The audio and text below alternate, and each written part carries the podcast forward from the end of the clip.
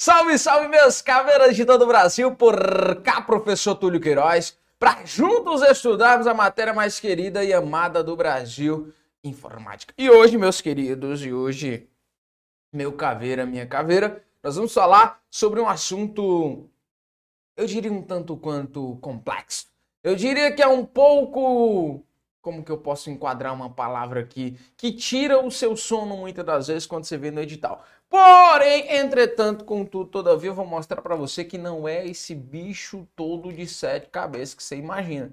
Às vezes você vê um negócio muito grande, você se assusta.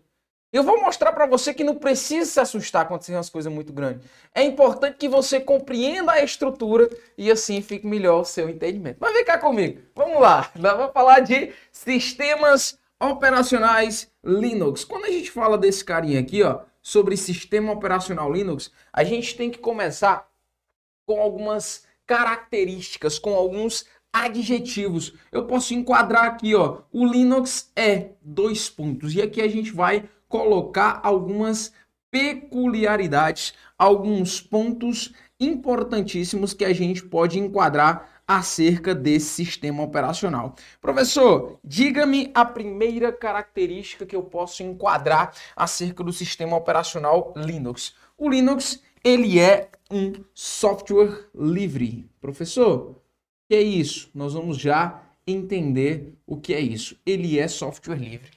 O que, que vai caracterizar ele ser um software livre, professor? O que vai caracterizar ele ser um software livre é que ele é open source.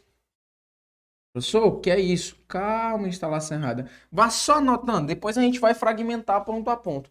Ele é software livre, ele é open source, ele é multitarefa, ele é multitarefa, ele é multiusuário, ou ainda o conceito de multi-sessão. Você pode encontrar com essas duas nomenclaturas, tá?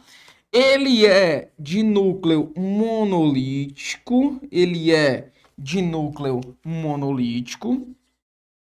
Ele é ainda case sensitive, ele é case sensitive e ele é preemptivo. Eita! Eita! É coisa que nem presta, né, professor? É muitas características inerentes aí ao sistema operacional Linux. Olha o acento agudo aqui, que analfabeto. Pô, professor, esqueci um acento agudo desse aí. Tá doido, né? Presta atenção. O que é um software livre? Quando a gente fala de software, o software ele pode ser livre ou ele pode ser proprietário. Dentro do proprietário ele tem a classe de license, que é um produto licenciado, a qual o Windows pertence. Porém, um software livre não necessariamente ele vai ser gratuito um software livre, não necessariamente ele vai ser gratuito. O que vai caracterizar um software livre é justamente isso aqui, ó, open source. Quando você fala em open source, você tem o que, ó, código fonte, código fonte abrido, filho.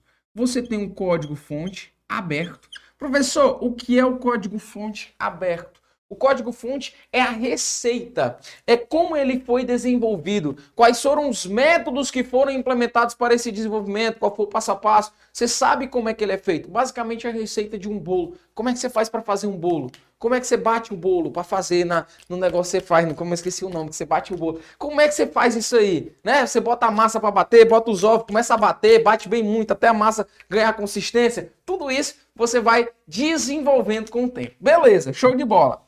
Ele é multitarefa, multitarefa, o nome já é bem intuitivo, ele realiza várias tarefas ao mesmo tempo. Eu sempre faço uma analogia do multitarefa com monotarefa com o homem e a mulher. O homem ele é monotarefa, ele é retardadão. Por exemplo, se tá aqui dois homens conversando, um faz o outro achar graça ele tá conversando no WhatsApp, ele manda o um kkk no WhatsApp, né? Aconteceu já com uma pessoa, amigo meu, um amigo meu. Porém, a mulher não, a mulher consegue conversar com 10 pessoas ao mesmo tempo, assistir a novela, mandar mensagem no WhatsApp e ainda ouvir três músicas. É um negócio sensacional. Mulher é um ser iluminado. A gente tem aqui, ó, ele é multiusuário ou multisessão, também bem intuitivo. Ele é de núcleo monolítico. Quando eu falo dessa ideia de monolítico, eu estou referindo-me ao núcleo dele. Todas as tarefas centralizadas em um único núcleo, de núcleo monolítico. Ele é case sensitive, ou seja, ele diferencia letras maiúsculas de letras minúsculas. Para o Linux, essa letra é diferente dessa, o que é diferente lá no Windows. Windows, para o Windows, isso aqui é igual, para o Linux é diferente. Esse Azão é diferente desse Azinho e ele é preemptivo. Professor, o que é essa preemptividade? Ele permite com que eu encerre um processo, ele permite com que eu encerre um processo em detrimento de outro, na ideia do escalonamento, na ideia de prioridade. Beleza? Então aqui estão elencadas as principais características acerca do sistema operacional Linux. Eu tenho de lembrar que por ele ser software livre, ele vai seguir umas licenças básicas, ó você vai lembrar da tal GPL processor. E é isso em nome do nosso Senhor Jesus Cristo. O que é essa tal da GPL? GPL é uma sigla, é um acrônimo de General Public License ou licença pública geral. Essa licença pública geral vai ser regida por algumas liberdades iniciada pela liberdade de número zero. Vamos pôr aqui, professor. Liberdade de número zero, que é a primeira liberdade. Professor, o que diz a liberdade de número zero, professor? Diz que eu posso usar o programa. Diz que eu posso usar o programa. Para quê, professor? Para quaisquer. Para quaisquer fins eu posso utilizar-me do programa com qualquer propósito, com qualquer intuito, sem nenhuma objeção, sem nenhum problema. Você tem problema quem fala problema? Eu tenho muito problema quem fala problema. Liberdade número um diz que eu posso fazer o quê, professor? Eu posso estudar o programa, eu posso estudar o programa e adaptá-lo e adaptá-lo às minhas necessidades. As minhas necessidades. Eu posso estudar o programa e adaptá-lo às minhas necessidades. Então, caso precise, eu adaptá-lo-ei às minhas necessidades. Liberdade número 2, professor, diz que eu posso fazer o quê? Diz que eu posso redistribuir, eu posso redistribuir cópias. Professor, eu posso redistribuir cópias tranquilamente, que não vai ser pirataria, tranquilamente não vai ser pirataria. E liberdade número 3, eu posso melhorar o programa, eu posso melhorar o programa, beleza? E disponibilizar e disponibilizar as melhorias, as melhorias ao público. Então, essas aqui são as tais liberdades contidas na GPL. GPL é o que mesmo? É General, General Public, General Public License. General Public License ou licença pública geral, beleza? É isso aqui que a gente tem. Seguindo aqui, pegando carona na soma dos coqueiros, a gente vai entrar dentro de um ponto muito importante. O Linux, ele vai ter umas tais... Meu ficou padrão livre essa linha horrível, meu irmão. Mas tranquilo, vamos ajeitar aqui. O Linux, ele vai ter as tais distribuições. Professor, o que são essas distribuições, professor? São as versões que eu vou ter desse sistema, ó, distribuições, ó, ou as tais distros. O que são isso, professor? As distribuições. As distribuições são as versões que eu tenho desse tal sistema operacional. Essa distribuição, vou montar um mapinha mental para você. Vou montar um mapinha mental para você, ó. Essas distribuições, elas podem ser de dois tipos, ó. Como assim, professor? Essas distribuições, você vai ter ela bem bonitinha desenhada no seu material, ó.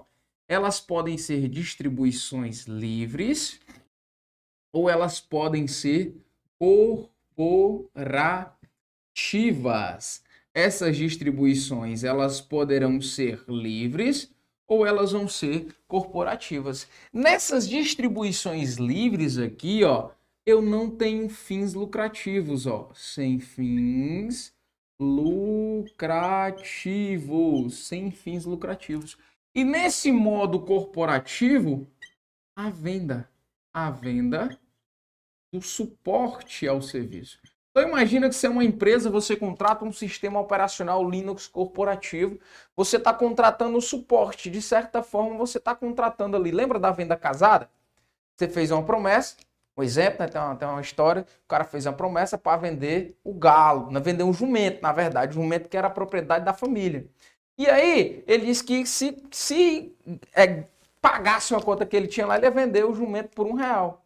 Só que aí ele realmente pagou, aí tinha que vender o jumento, só que aí ele pegou e tinha um galo. Disse, o galo eu vendo por dois mil. Aí, mas só vende só os dois. É dois mil e um, vendi os dois. É uma venda casada aqui, que piada bosta. Nesse caso aqui, a gente tem o tipo das distribuições corporativas. As distribuições livres, eu vou ter basicamente o modo de instalação. O modo conhecido como modo live. Modo live.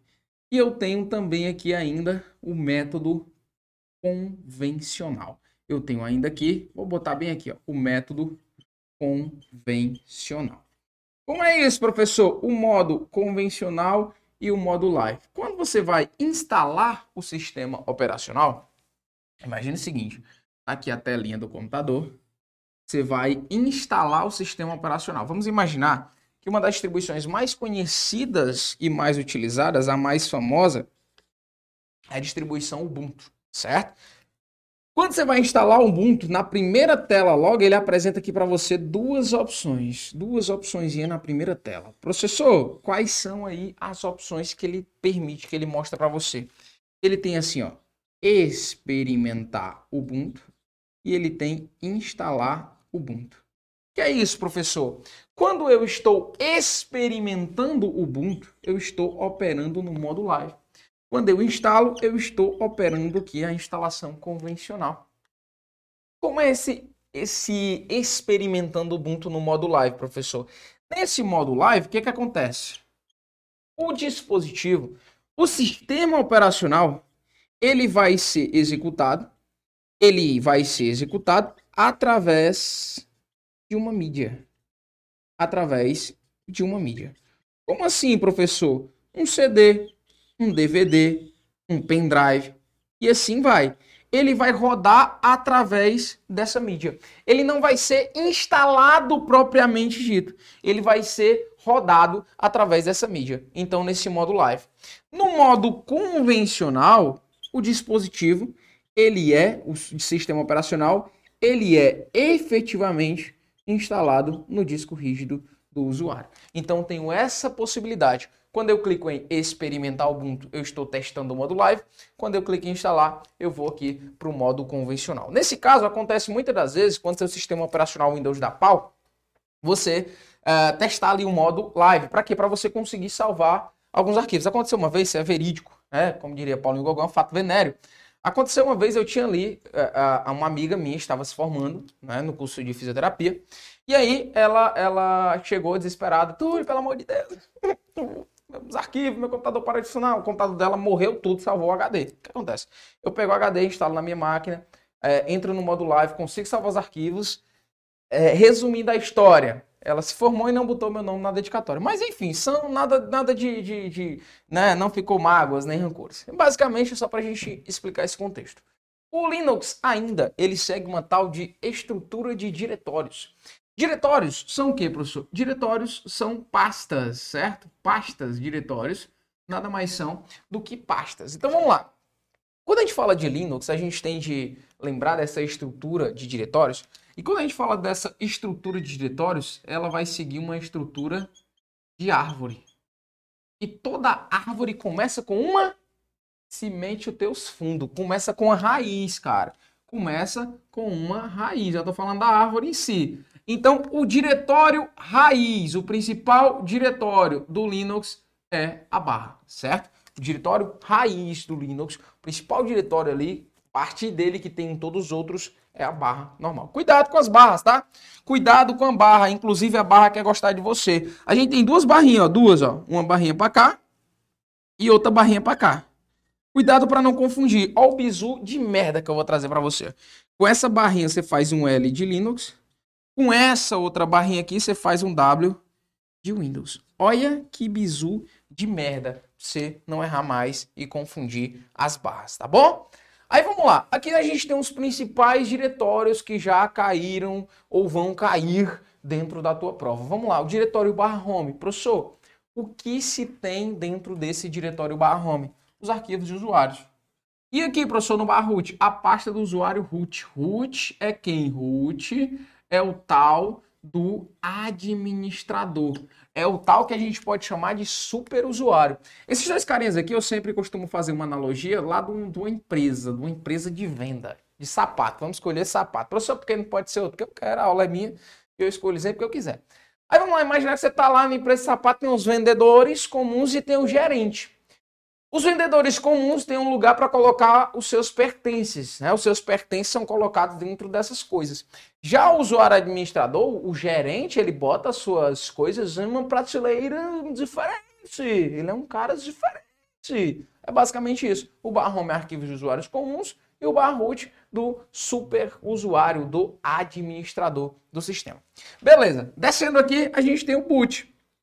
Quando a gente fala de boot, a gente já entende naquele negócio da inicialização do sistema operacional e fica fácil, né? Porque dentro do barra boot nós teremos os arquivos para inicialização do sistema operacional. Barra bin, você tem os binários e os arquivos executáveis, tranquilo? Dentro do barra lib aqui, ó, library, alguma coisa, né? Porque eu não sei falar biblioteca eu não aprendi ainda. A gente tem a ideia das bibliotecas, beleza? Barra dev, você tem os dispositivos. Você lembra de quê, ó? De devices. Como assim, professor? Você vai conectar a caixinha no Bluetooth, né? Pode ser a original e pode ser a original, que é 35. Você vai conectar Bluetooth, Connect, Bluetooth, Bluetooth, o que é? É o quê? Que os dispositivos Bluetooth foram conectados. Devices quer dizer dispositivos, né? E quando a gente fala desses dispositivos, a gente está se referindo a dispositivos físicos, dispositivos de hardware. ETC são as configurações, barra TMP, que também pode ser chamado de barra temp, são os arquivos temporários. Aí a gente tem, vem cá com o tio Túlio, vem cá, vem cá, vem cá, a gente tem o barra USR. Nesse barra USR é onde vai ser instalado a maior parte dos aplicativos e das bibliotecas do sistema operacional. Beleza? Então esses aqui são as principais pastas, os principais diretórios que podem vir a cair dentro da tua prova. O Linux também, meus queridos, meu amantíssimo aluno, meu caveira, tem um tal do gerenciador de arquivos. Você lembra lá do Windows? Professor, não cheguei nem no Windows. Se preocupe não, você vai ver. Eu só vi já, tá bom. Mas eu não vi, tá bom também. A gente tem um tal do gerenciador de arquivos, que é o cara que vai organizar. O gerenciador, o gerente, é sempre o cara responsável por organizar. É o cara, bicha, é o bichãozão, beleza? Ele é o organizador. E aqui a gente pode exemplificar três carinhas, ó. A gente tem o Conqueror, a gente tem o Nautilus e o Dolphin. Desses aqui, o mais importante que eu poderia dizer para vocês é que é o Conqueror. Por quê? Além dele ter uma interface, uma aparência KDE, ele também possui o modo navegador. Então, eu posso utilizar-me dentro do Linux do Conqueror como sendo um navegador, como sendo um browser, porque ele tem esse modo browser também dentro, inerente a ele. Tranquilo? O que é que nós outros vamos fazer agora? O que é que nós vamos fazer agora? Banda de instalação errada, nós vamos responder aquela questãozinha marota. Cuida que tá meidinha, primeira questão aí dentro da sua telinha. Olha aí, ó. A respeito de componentes funcionais de computadores do sistema operacional Linux, julgue o item a seguir. No Linux, o diretório barra home é o local onde é instalada a maior parte dos aplicativos e das bibliotecas do sistema operacional Linux, do sistema operacional, não só diz isso, enquanto no diretório barra USR são armazenados os arquivos dos usuários. Meu filho, o que, é que ele fez aí? Ele trocou. E trocar, muitas das vezes, não é bom, né? Professor, em algum momento? Não sei. Mas ele fez aí uma permuta. Não confunda a grande obra do mestre Picasso com o grande Picasso do mestre obra. São coisas diferentes. Então, nesse caso aí, ele trocou a função do bar home pelo bar USR. Se trocou, fica o quê? Fica errado, fica errado. Questão de número 2. Olha aí, ó. Na corrida dos sistemas operacionais, o Linux surgiu em 1991 a partir da proposta de Linus Torvalds. Em linhas gerais, o Linux é um programa no estilo do sistema operacional Unix, sendo uma excelente alternativa, pois para seu uso não é necessário o pagamento de licenças. Uma curiosidade nesse sistema é a possibilidade de operá-lo totalmente em linhas de comando em modo texto e também usá-lo via interface gráfica com o usuário. Tá certo, me joga grandão só para uma última informação, ó. Dentro do Linux eu posso operar no modo GUI, certo? Como eu posso operar no modo Shell. O modo GUI significa o que, professor? Esse GUI, ó. Esse GUI significa Graphic User Interface ou seja, a interface gráfica do usuário. Já o modo shell, esse modo shell aqui, ele vai ser operado na ideia de command line, que são que? Linhas de comandos. Eu posso operar somente em modo gráfico, como eu posso operar somente em linha de comando. Questão de número 2, portanto, está assim correto. Com isso, com isso, com isso, com isso, a gente passa a regra e fecha a conta. Espero que você tenha absorvido o máximo de informações possível e você já sabe, quebra de sensores, vem pro método cavernoso, pau na máquina, faca na caveira. Cuide também de instalação errada, valeu!